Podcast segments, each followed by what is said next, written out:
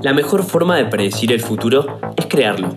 Por eso creamos el podcast de Trama, un espacio donde buscamos despertar ese espíritu emprendedor en cada uno de nuestros oyentes. Trama, quien organiza este podcast, es una organización de estudiantes de Litva que busca acercar el mundo laboral a los estudiantes. Bienvenidos a un nuevo episodio del podcast de Trama. Mi nombre es Pedro Espinosi y el día de hoy vamos a hablar con Federico Ast, fundador y CEO de Cleros, un proyecto de código abierto que busca construir una plataforma de resolución de disputas basada en blockchain e inteligencia colectiva. Bueno, Federico, ¿cómo estás? Muchas gracias por venir y un gusto tenerte por acá en el podcast. Hola Pedro, bueno, un gusto estar acá con, ustedes y gracias por invitarme. Antes que comencemos a hablar de Cleros, quería que nos contés un poco sobre vos, tu formación y cómo fue el paso a paso con el que terminaste desembocando en Cleros. Sí, eh, mira, yo tengo mi, mi, formación es en, economía y en filosofía. Mucha gente me pregunta si soy abogado, pero no, no soy abogado. Y, yo empecé mi carrera trabajando en, medios de comunicación online, en, particular en clarín.com. Eh, y en ese momento había un proyecto de, de ser un sitio web de negocios eh, y yo terminé siendo como el editor de ese sitio web, siendo, siendo muy joven mi carrera. Y ah, bueno, trabajé ahí y en un momento me empecé a hacer un doctorado en la Universidad Austral, en el IAE, estudiando temas de, bueno, toma de decisiones, de colectiva. En aquel momento yo estaba muy vinculado con los ambientes de startups, ¿no? que me había vinculado con esto por, por mi trabajo en, digamos, en la parte de negocios, del diario. Y la gente empezaba a hablar del tema ¿viste? de la moneda digital, del Bitcoin y la moneda de Internet. Eh, y yo estaba, bueno, los argentinos nos, pusimos como al frente de esta revolución, hubo un interés muy rápido por, esto, por toda la historia que tiene el país de con inflación, malos gobiernos y, todo lo que ya sabemos. Y, entonces, bueno, a mí me, generó mucha curiosidad eso. Eh, yo estaba, em, bueno, eh, investigando esos temas y, lo que yo me di cuenta era que lo que me interesaba más que la parte financiera eh, del, blockchain era la parte de cómo puede ayudar a construir instituciones nuevas, instituciones eh, que fueran transparentes, instituciones que funcionaran de manera como automática, mm, algo que, eh, bueno, nunca había sido posible. Y la realidad es que también ya había gente que estaba empezando a trabajar en cómo usar el blockchain para hacer sistemas de votación antifraude y para hacer más transparencia en las elecciones, pero hoy, bueno, hay otra parte del gobierno de una comunidad que nadie está analizando y que nadie está trabajando, en la que el blockchain puede tener un enorme impacto, que es precisamente la, justicia. Los sistemas de justicia tienen requisitos de transparencia muy grandes y el blockchain ocurre que es una herramienta de transparencia enorme y que, ¿cómo, cómo podríamos volver a pensar el sistema de justicia eh, con las herramientas que tenemos hoy para las, em, digamos, eh, problemas que tenemos hoy, problemas en los cuales cada vez hay más gente vinculada con hacer trabajos para clientes de, todo el mundo, cada vez más conflictos ocurren a través de em, fronteras internacionales y los sistemas de justicia tradicionales no están preparados para resolver un caso entre una persona que está en Francia y no está en Guatemala, ¿no? Y los sistemas de arbitraje internacional tradicional tampoco, son muy costosos para este tipo de... Entonces, todas estas cosas, digamos, el blockchain, los, sistemas, los problemas que tuvo Argentina en su historia, como fueron convergiendo en esta idea de aplicar, eh, bueno, blockchain y crowdsourcing en la idea de resolver disputas, y ese es un poco el, comienzo de, de, Cleros. Claro, claramente fuiste ahí un early adopter de blockchain. cómo fue implementado en nuevas modalidades, porque como decís, eh, capaz para salir un poco de lo que es financiero, eh, pero tenemos capaz muchos oyentes acá que no saben específicamente qué es blockchain, y creo que vos das un ejemplo muy didáctico sobre la tribu y app, quería pedírtelo si podías medio ejemplificarlo y contar un poco qué sería en sí blockchain. Sí, em, o sea, cuando la gente explica blockchain para, principiantes, muchas veces se, se enreda con temas tipo de criptografía o la minería. Pero bueno, a eh, alguna vez yo vi un ejemplo que me pareció mucho más práctico, mucho más eh, didáctico para, para, entender conceptualmente qué es un blockchain y no, yo ni acuerdo lo vi por primera vez, creo que a veces Vitalik lo, lo, nombra, pero eh, a mí me resultó mucho más práctico para, entender y explicarlo de esta forma, y es a través de un viaje imaginario a una tribu que está en la Micronesia, que queda entre Australia y la Polinesia. Eh, hay una tribu que se llama la, la tribu de los Yap, que vive en una isla llamada la isla de Yap, que es hoy parte de un archipiélago llamado Palau, que Palau era una colonia alemana durante un tiempo, y bueno, eh, es un lugar con unas playas hermosas y con, bueno, eh, digamos, Polinesia, digamos.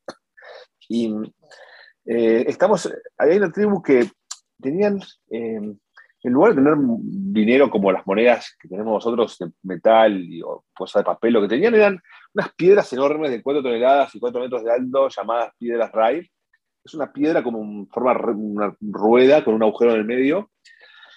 Y lo que pasaba a esta gente era que cuando tenía que hacer un pago, era, era como difícil transportar la piedra de un lugar a otro porque era grande y moverla era complicado.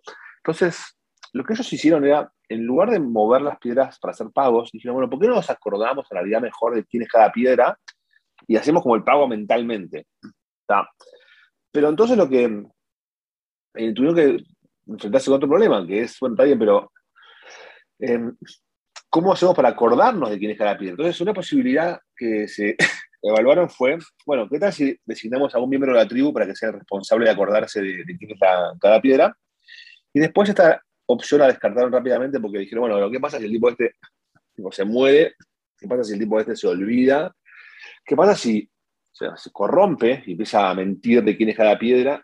¿O qué pasa si de golpe esta persona empieza a querer cobrar comisiones de 10% cada uno que quiere hacer un pago a otra persona y si no te dice quién es la piedra. Entonces, para evitar que este sistema monetario de la tribu quedase en manos de un monopolista, lo que ellos dijeron es, vamos a hacer algo diferente.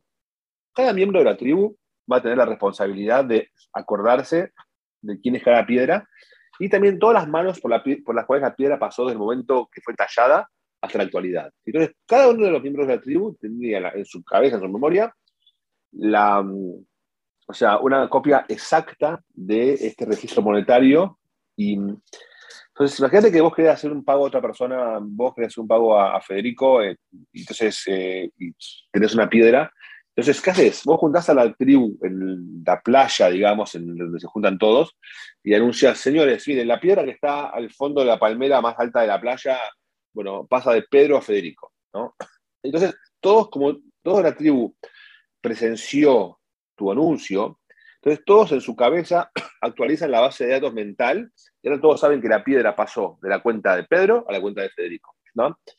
Entonces, si vos pasás esta, esta lógica de eh, la isla y las piedras RAI a eh, las computadoras y reemplazás, o sea, reemplazás la memoria de estos hombrecitos por computadoras y reemplazás las piedras por un activo digital llamado Bitcoin, es un poco el principio básico en el cual está basado el, blockchain, ¿no? Es esa red compartida, una base de datos compartida entre muchos nodos, que ninguno de los nodos es el dueño único de esta red, y todos los nodos tienen una copia idéntica, y cuando alguien quiere hacer un pago a, otro, a otra persona, anuncia a la red que va a mover unos fondos de, eh, que tiene su cuenta y lo prueba con una clave privada, que un password del home banking, entonces, cuando la red anuncia que este nodo, esta, cuenta, quiere mover plata a esta cuenta, verifican que esta cuenta tenga dinero y después, una vez que verificaron que tiene dinero, todos actualizan su, base de datos, o sea, computacional de la red y transfieren el activo. Y esto hace que se pueda resolver el problema del, sistema monetario como los YAP lo hicieron a través de su sistema descentralizado. De igual forma, este sistema permite poner la base de datos en manos de la, comunidad, ¿no? Y esto es, bueno, esta es la magia del, blockchain y mm, todo esto que yo explico de esta forma muy sencilla, por detrás tiene, digamos, conceptos muy avanzados de criptografía, de ciencias de la computación, eh, bueno, hay un montón de, digamos, eh, trabajo puesto ahí, que es el resultado de em, años y años de investigación en monedas digitales, que no empiezan con Satoshi Nakamoto, que empiezan en realidad con, empieza mucho antes, con trabajos de la década del 90 de, David Haum y otros criptógrafos que durante todo ese tiempo habían estado buscando la posibilidad de construir una moneda digital que no dependiera de un emisor único como un banco central. Entonces, esta idea del, Bitcoin y el blockchain que lo subyace surge de todas estas investigaciones que llevaron, digamos, décadas básicamente. Claro, clarísimo, la verdad. Em, bueno, ahora sí, entonces contanos qué es Cleros, qué es lo que hace, cómo funciona y cuál es la misión que, busca. Sí, déjame antes de meterme en Cleros eh, contar un poco otra, otro desarrollo más que hay dentro del mundo del cripto para que se entienda un poco más en, detalle, ¿no? A ver, vos tenés a Satoshi Nakamoto que en el 2008 eh, plantea el paper del Bitcoin eh, pero antes que esto, y hubo otras evoluciones que, mm, fueron importantes para el mundo del cripto. Eh, en particular, en el año 95, una persona llamada Nick Szabo desarrolla un paper en el cual él propone una idea eh, llamada smart contracts. Y en especial, lo que, lo que hace Nick Szabo, él, ese paper se basa en una, digamos, una idea, él, planteó una hipótesis muy, muy interesante y una hipótesis realmente que sobre cómo iba a evolucionar hacia el futuro em, la economía mundial, ¿no? Lo que decía era, el mundo que viene de la economía está, va a estar basado en el e-commerce, va a estar basado en el intercambio digital, en, el mundo virtual. Y, sin embargo, todavía la tecnología de acuerdos que tenemos los humanos eh, está basada en ideas del siglo XV, ¿no? porque la tecnología de acuerdos humanos es el contrato de papel. Y eso, decía Nick Szabo en aquel momento, iba a constituirse en una enorme em, traba u obstáculo para el desarrollo de la economía digital que, teníamos por delante. Entonces, él lo que proponía es que había que actualizar nuestra tecnología de acuerdos a una tecnología que estuviese nativa de la época de Internet y no de la época de Gutenberg, ¿no? La pregunta de, Gutenberg. Y él lo que desarrolla es esta idea de smart contracts, contratos inteligentes, en el cual, digamos, dos personas hacen un acuerdo eh, Alice tiene un auto, se lo quiere vender a Bob y hacen un acuerdo digital bajo smart contract, eh, en el cual Bob le va a pagar a Alice una cierta cantidad de monedas todos los meses en concepto de, alquiler o de, compra de la cuota del auto. Entonces, Bob paga primero la cuota se lleva el auto, se va a pasear y un par de meses después deja de pagar. Entonces, cuando se deja de recibir la, em, el pago en la cuenta que habían acordado, la llave electrónica de Bob se desactiva y la llave electrónica de Alice se vuelve a activar y ella va a buscar el auto y se lo, recupera, se lo lleva. Entonces, los smart contracts tienen esta, característica de que se autoejecutan cuando se cumplen las condiciones que estaban previstas en el código. Y eh, pensar que para que alguien se recupere su auto por la vía legal tradicional, ¿qué tendría que haber hecho? Tendría que haber mostrado su contrato, o sea, su, título de auto de propiedad, tendría que haber mostrado su contrato con Bob, demostrar que Bob no pagó. Todo, este, este todo este, este movida le hubiese costado a ella, no sé, tres o cuatro autos de costos en abogados, bueno, tiempo y todo eso. El smart contract lo que hace es que cuando, de manera em, verificable se cumplen las condiciones del contrato, o sea, no se registra el pago de la cuenta X a la cuenta Y, como está previsto, eh, bueno, se autoejecuta el, el contrato y esto hace que se pueda ejecutar ese tipo de, de, acuerdos a un costo que es casi cero. Y esto es una cosa increíble. Y casi cero, no solamente en el caso del auto, pero en cualquier entorno digital global, vos contratás una persona, y ahí nos vamos ya metiendo en clero, si querés, una persona, digamos, de Filipinas para que te haga un sitio web o te haga un video para tu empresa, un video promocional, ¿no? Eh, una persona que vos no sabés quién es, se conocieron en un Discord o se conocieron en no sé dónde, en Telegram, y eh, vas a mandarle la plata a esta persona para que te haga el trabajo y después desaparezca con tu plata. Entonces, vos lo que puedes hacer es eh, hacer un smart contract eh, o usar un servicio de una, un smart contract tipo que funcione como escrow o fideicomiso, vos pones la plata en ese, en ese fondo y acordás con tu proveedor de servicios, mira, vos a hacer un video que tenga dos minutos, que tenga eh, tanta cantidad de píxeles, que tenga tanta calidad, o sea, un montón de condiciones que ustedes acuerdan como cualquier contrato de provisión de servicios. Y entonces, los fondos quedan retenidos en ese escrow hasta que eh, tu proveedor te entrega el servicio o estás contento. Ahora, ¿qué pasa si no estás contento con, con ese servicio? Y hay una disputa porque vos decís que em, tu, tus expectativas eran más altas de lo que el tipo te entregó, y vos le pedís que el tipo haga el trabajo de nuevo y, o que agregue más horas, el tipo dice, no, yo cumplí con lo que yo te había dicho que iba a hacer, no tengo por qué hacer más trabajo, pagame más si quieres que más trabajo. Bueno, como son situaciones que pasan todo el tiempo, con, el mundo del software esto es lo más frecuente del mundo. Y lo que pasa acá es que los smart contracts no, resuelven esto, porque el smart contract no entiende lo que está pasando acá. el smart contract acá hubo un depósito de, fondos de una persona o de, un usuario y hubo, hay un PDF que establece una, un contrato, pero el, smart contract no entiende nada de esto. Entonces no sabe, no sabe que tiene razón. Entonces, para situaciones como estas, es necesario que haya lo que se conocería como un sistema de arbitraje, de justicia descentralizado, en el cual, bueno, haya humanos que vayan a evaluar el caso y tomar una decisión sobre quién tiene la razón en, esta situación. Entonces, ponerle que este contrato de escrow que habían firmado las dos partes tenía como cláusula de arbitraje cleros, ¿no? Como no es tan extraño en el mundo tradicional, ya hay, o sea, contratos en muchos rubros en el cual si hay una disputa hay un árbitro que se está predesignado. Este es un equivalente digital para eso. Y entonces, este contrato empieza el conflicto, quedan los fondos retenidos ahí y el caso va a Cleros, que es una, Cleros es una DAO construida sobre la red de Ethereum y eh, eh, lo que hace es, de manera automatizada, según las reglas de su código, va a elegir un conjunto de árbitros, ponerle tres árbitros en este caso, que van a evaluar el caso y cada uno de manera independiente va a votar quien tiene razón. Entonces, si la mayoría, digamos que vota que tenés razón vos, entonces eh, los fondos que están en el escrow te van a ser a vos devueltos y, em, bueno, la persona que pierde el caso tiene que pagar las costas de los árbitros que tienen que, eh, bueno, eh, cobrar unos honorarios. Y de esta forma, bueno, Cleros resuelve un problema muy importante que está en el mundo digital, en el mundo de la Web3, que las plataformas de Web3 van a, están transformando las formas que hacemos comercio, finanzas, incluso la forma que usamos redes sociales, pero no tienen esta herramienta de decisión que permita resolver los conflictos en los casos como, como estos, que hay millones de este tipo de casos.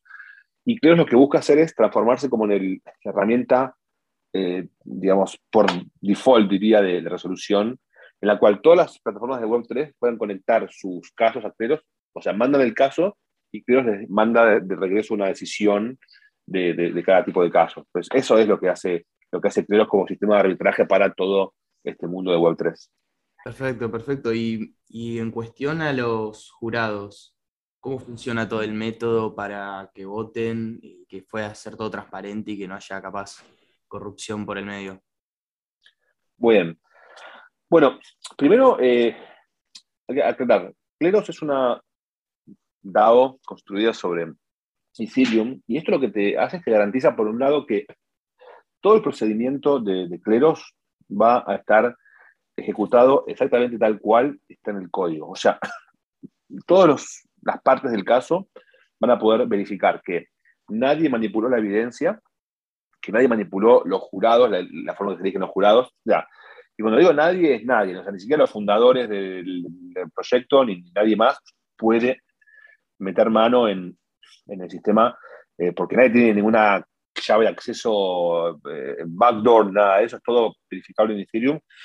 Entonces, em, esto es una cosa muy importante porque le da a Cleros una característica parecida a lo que es em, lo que en el mundo no digital se llamaba como rule of law en inglés, o imperio de la ley, o debido proceso, es como que las partes saben que todo va a hacerse exactamente tal cual estuvo predeterminado y, nadie puede manipular nada, ¿no? Entonces le da confianza para participar en este, eh, bueno, en este procedimiento, ¿no?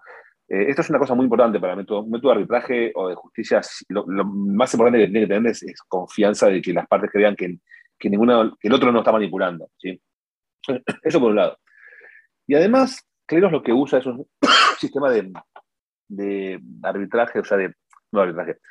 Eh, la forma en que se eligen los jurados está basada eh, en un método muy particular e innovador, que, bueno, que es un invento de, Cleros, basado, obviamente, como siempre, en investigaciones previas de, otras personas, pero eh, básicamente, una cosa que tiene Cleros es que cualquiera puede ser jurado. Si no necesitas vos demostrar tu identidad, no, necesitas demostrar que vos tenés expertise para mm, ser eh, eh, jurado, cualquiera puede ser jurado únicamente comprando la moneda de clero llamada PNK y depositando la moneda en la corte que quiera ser em, eh, donde quieras ser jurado. Si vos sos un experto en sitios web o en videos, hay cortes en las cuales vos podés ser juez en cada una de estas cortes. En el caso este, eh, para seguir con el ejemplo de los videos, eh, vos, por ejemplo, vos trabajás en una empresa de hacer videos y querés hacer algunos pesos extra trabajando como árbitro en casos de videos.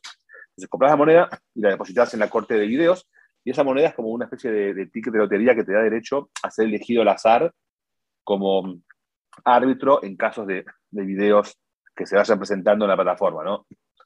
Entonces, ¿por qué, ¿por qué es tan importante que los árbitros puedan mantener su anonimato? Porque em, si los árbitros tuviesen que revelar su identidad, podría haber como campañas de intimidación contra ellas eh, entre en, redes sociales, ¿no? La, gente, sabe que vos sos árbitro en un caso importante y una de las partes se quiere, te quiere intimidar, como, bueno, no la primera vez que, bueno, todos vimos El Padrino y lo que hacían con los jueces, en el, bueno, en esas películas, y, y imagínate, te ponen un bot que te empieza a acusar a vos en, tus Twitter y en tus redes sociales de, bueno, hostigamiento, ¿no? Te empiezan a acusar sos un ladrón, no sé qué, eh, o incluso empiezan a inventar fotos tuyas con los deepfakes, cada vez va a ser más complicado digamos, em, bueno, hay un montón de formas de, apretar a gente, digamos, los, famosos aprietes que pasaban en la justicia tradicional, bueno, en Internet pueden ser, bueno, peor, no, no sé si peores, pero bueno, llevan otro calibre, digamos, sobre todo con el machine learning. Entonces, por eso es importante que los árbitros puedan preservar su anonimato. Y eh, esto genera otro problema. Si los árbitros pueden ser anónimos, eh, ¿Cómo te aseguras de que los tipos no vayan a ser sobornados o que no sea el mismo tipo que es una de las partes que además es árbitro? Hay un montón de, situaciones que, se presentan que, que, no existen tanto en el mundo tradicional, pero y acá de Cleros usa incentivos económicos o en particular una rama de economía llamada teoría de los juegos que se ocupa de cómo construir sistemas que generen un comportamiento adecuado de las personas que, lo componen. En este caso, eh, para ser juez dentro de cleros, bueno, si das esta moneda, como te dije, la depositas y, sos elegido como juez. Y la moneda queda depositada en la corte durante el tiempo que dure el caso y vos analizás la evidencia y votás. Ahora, si vos votás diferente que la mayoría de personas, que los otros jurados, esa moneda la perdés. ¿sí? Vos no sabés cómo ellos van a votar. Y si vos votás igual que ellos, recuperás la moneda y ganás una tasa de arbitraje. Entonces, como vos no sabés cómo ellos van a votar, eh, la única forma que vos tenés de tratar de ser coherente con los demás es votando lo que es la verdad eh, en el caso en cuestión. Vos ves la evidencia, ves el contrato, ves el producto y, bueno, tenés que votar lo que, vos creas que es verdad y que los demás van a votar también que sea verdad y eso va a hacer que vos seas coherente con los demás y recuperes tu, dinero. Este, esta es la forma de, de hacer incentivos que hace ponele que vos sos un tipo que no, querés trabajar mucho y querés ganarte la, la plata del tasa arbitraje sin trabajar. Y entonces, ¿qué haces? Votás al azar. Entonces, votás al azar, a veces vas a saltar con la mayoría, pero en promedio vas a estar del lado equivocado. Entonces, la moneda que depositaste, termina el caso, fuiste incoherente y la perdiste. Pones otra moneda, votás, otra vez perdiste del lado de la, la minoría, la perdiste. Y a veces puedes asaltar del lado de la mayoría, pero en promedio a ir quedando sin monedas y te vas a ir, bueno, saliendo del sistema. Y bueno, esto, esta explicación de de los juegos eh, dentro de lo que es el caso de, de Cleros durante un tiempo fue una hipótesis, pero Cleros ya es una plataforma que funciona, tuvo más de mil casos que resolvió y, y vemos que el comportamiento, que esta estructura de comportamiento de los usuarios se repite una y otra vez y genera resultados adecuados. Así que bueno, funciona. Esto fue una hipótesis que podía no haber funcionado, pero funcionó y, lo vemos una y otra vez en nada, que produce decisiones correctas, eh, baratas y, rápidas para los casos que se presentan. ¿Algún caso de uso que te haya parecido interesante o, que te haya generado retenido? Mira, los casos de uso más interesantes para mí eh, son los casos que van a venir en los próximos tiempos. Eh, sobre todo que Claro, todavía es un poco costosa para resolver casos de uso de bajos montos porque Ethereum tiene una serie de problemas de escalabilidad, eh, situaciones que todavía es costoso de usar, pero esto se está resolviendo y en unos meses vamos a empezar a, poder resolver casos que para mí van a ser muy interesantes, que son vinculados con moderación de contenidos, ¿no? Bueno, habrás visto que hubo todo este escándalo que hay en, Twitter con Elon Musk, que quiere comprar Twitter, y, bueno, hay gente que dice que esto va a romper la libertad de expresión y un montón de debates vinculados con esto. Entonces, lo que pasa es que, o sea, cada vez pasamos más tiempo en redes sociales, cada vez lo que pasamos en redes sociales y lo que pasa en las redes sociales es como que empieza a influir más en, nuestra, en nuestras vidas y sobre todo vos, sos una persona que trabajas en redes, vos tenés una cuenta y vos eh, eh, derivás tu modo de vida de esa cuenta. Imagínate que un día te acusa a alguien de haber violado los copyrights de alguien y Twitter te baja tu cuenta o Instagram o cualquier otra plataforma de estas y no tiene ninguna explicación, dice usted infringió las normas del servicio, hemos decidido banearlo del servicio y vos tenías, no sé, cientos de miles de seguidores que, bueno, era tu público y era lo que vos vivías de eso. Eh, cada vez tenemos más eh, parte de nuestro ingreso, nuestras vidas en, estas plataformas y, realmente cuando hay un conflicto como estos, como una persona que te acusa de haber robado algún eh, contenido que era de ella o alguien que te acusa de haber hecho alguna violación a las normas y términos porque da un comentario que es racista o lo que sea.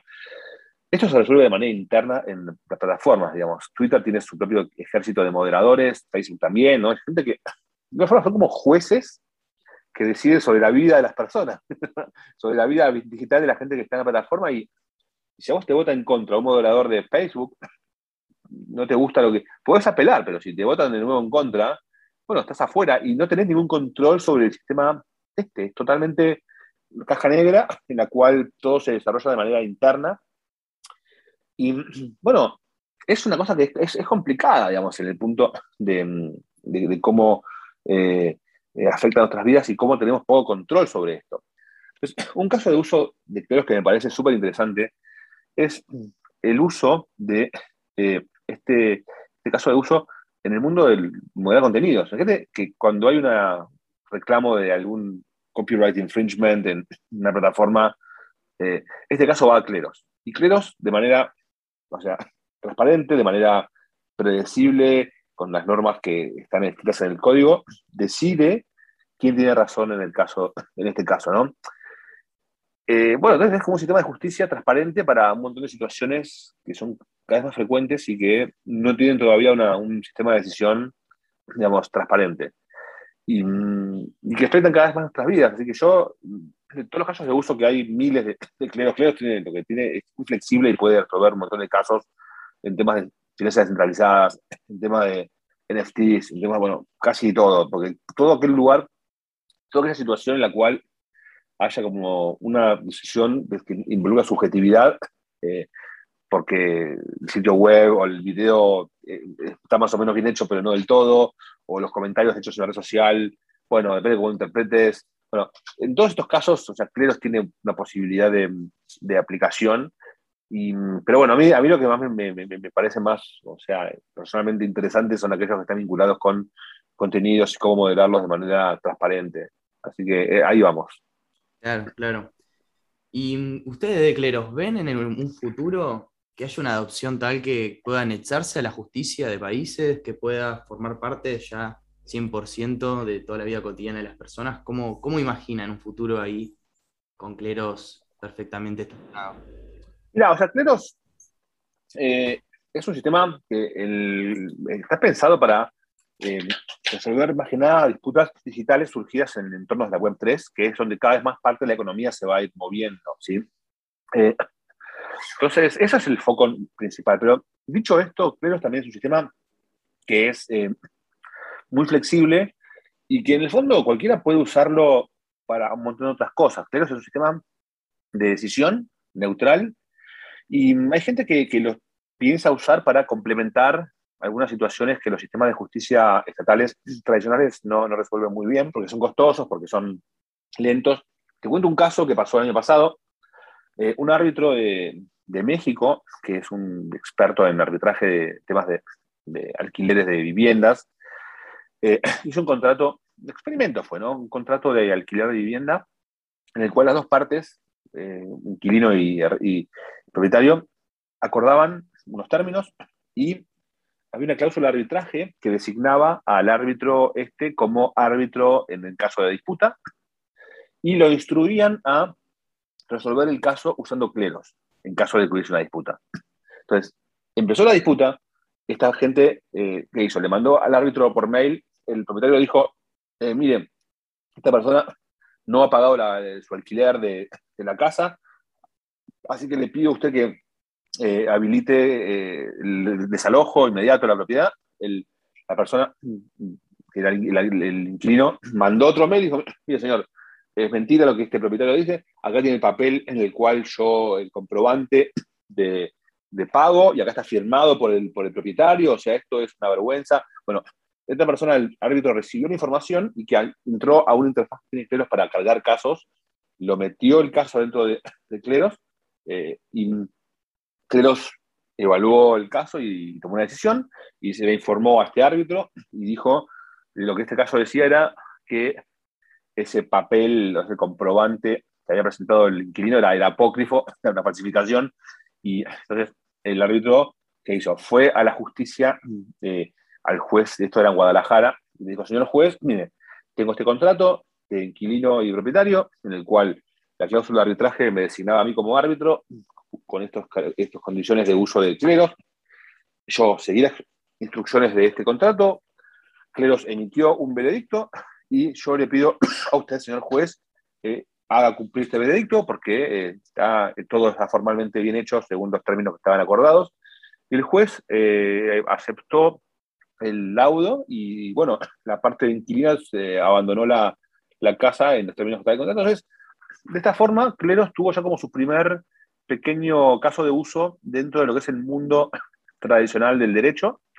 Eh, y, ahora hay mucha gente que está interesada en este caso y buscando replicarlo en diferentes lugares, hay gente en España, en Francia, en Guatemala, en otros países, buscando ver cómo Cleros encaja con estos sistemas de, decisión tradicional.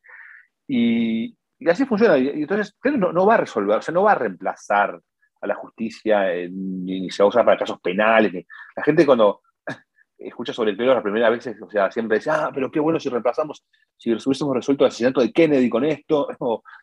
No, o sea, el Clero está, pensado para casos de pequeños montos, sobre todo casos de consumo, casos comerciales. Entonces, no, no hay. Eh, no, hay, no, hay no hay como una superposición con la justicia tradicional, pero es una herramienta que sí van a poder usar los abogados y los jueces tradicionales y los árbitros tradicionales para asistirse en cierto tipo de casos que son como el caso este que te contaba de, del alquiler de México. Tremendo, tremendo. Y en, sí el proyecto, eh, pude ver que fue incubado. ¿Cómo fue incubar un proyecto Web3? ¿Es cierta tendencia capaz hoy en día eh, hacia adoptar más esto por el hecho de ser más innovador o algo más difícil también por ese hecho? Mira, lo que tienen los proyectos de Web3 es que no son startups tradicionales y como que eh, son más como armar una comunidad o armar una cooperativa. Entonces, como que, mm, eso, es como que nosotros cuando empezamos en 2017 no había nada hecho.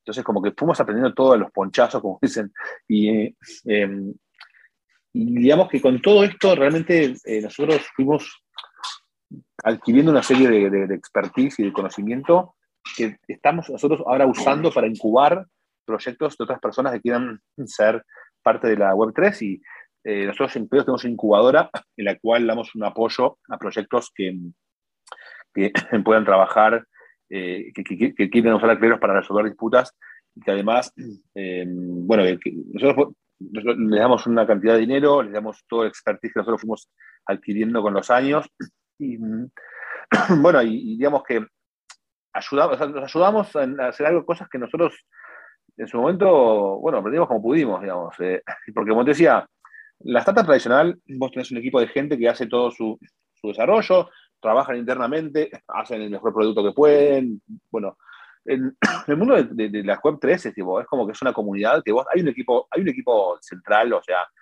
core team que se ocupa de los temas de desarrollo principal, pero su función es más como de un coordinador de la comunidad que como el equipo de desarrollo, digamos. Es como que mm, es súper interesante, digamos, y es una forma súper nueva de, trabajar. Eh, también recordemos que estamos todos metidos dentro de lo que es el mundo del open source, entonces hay como todas comunidades de, open source y, la, forma de interactuar es mucho más abierta, mucho más horizontal y se forman liderazgos, eh, o sea, es muy interesante. Eh, si alguno de que están escuchando el podcast quiere trabajar en Web3 y, eh, bueno, puede ya sea unirse a Cleros, nosotros estamos siempre reclutando gente para roles muy diversos, smart contracts, desarrollo de, web, de Web3, tipo Solidity.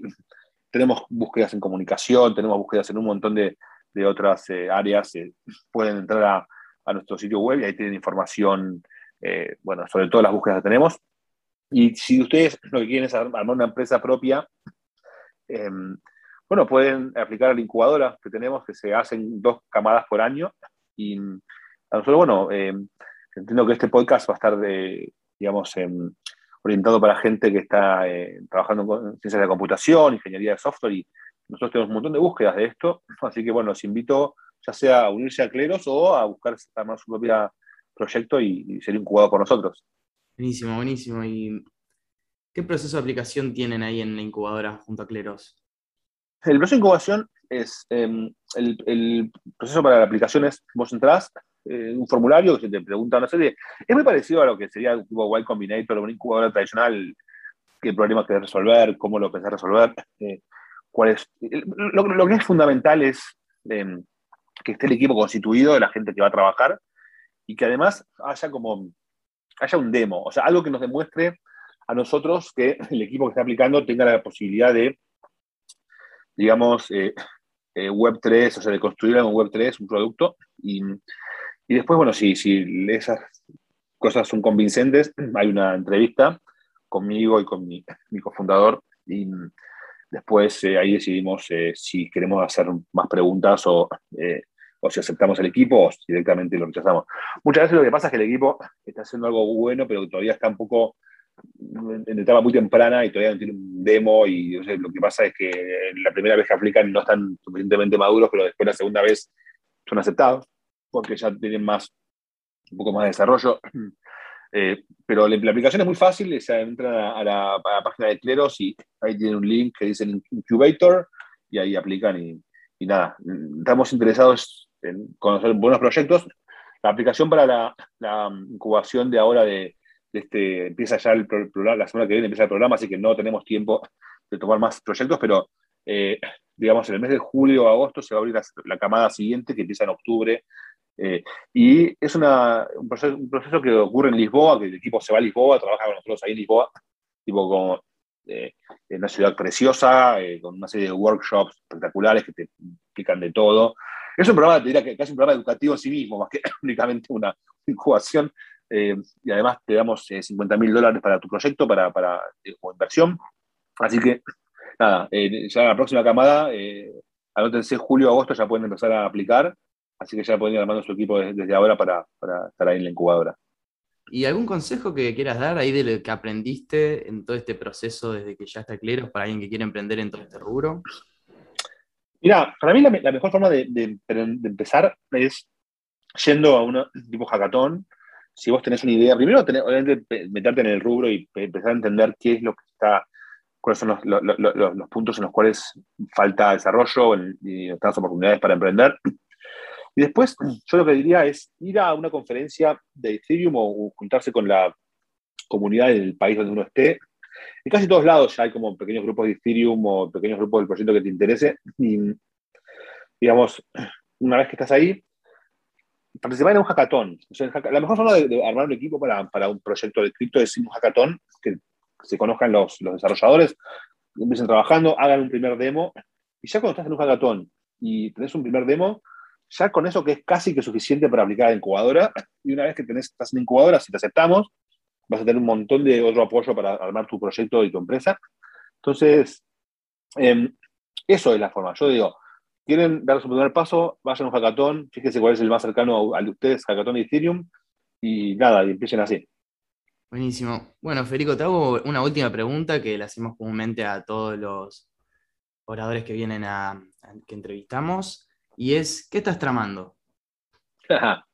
bueno, estamos tramando, hace ya varios años, tramando eh, una, em, plataforma de resolución de disputas que va a ser usada por millones de personas de todo el mundo de la Web3, como decía, e-commerce, finanzas, seguros, NFTs, moderación de contenidos, todo eso.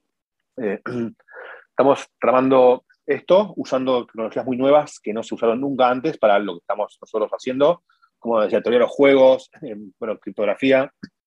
Eh, así estamos armando algo, algo muy grande. estamos también en el camino aprendiendo sobre cómo se hace. Como yo decía, cuando no, no había de instrucciones de cómo armar una empresa de Web3 cuando empezamos, pero ya hemos aprendido mucho. Y nada, estamos súper felices con el equipo que pudimos armar, con la comunidad que pudimos construir.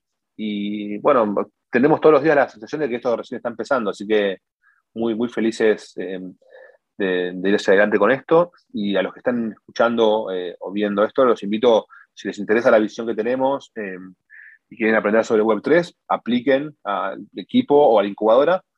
Y bueno, con mucho gusto vamos a evaluar y, ver si pueden eh, colaborar con nosotros. Bueno, muchísimas gracias, Federico. Un gusto, la verdad. Un gusto, Pedro. Muchas gracias a vos también. Esto fue otro episodio del podcast de Trama. Muchas gracias por escucharnos y si querés saber más, nos podés encontrar en redes sociales como Trama ITBA. Si querés escuchar próximos episodios, no te olvides de seguirnos en Spotify.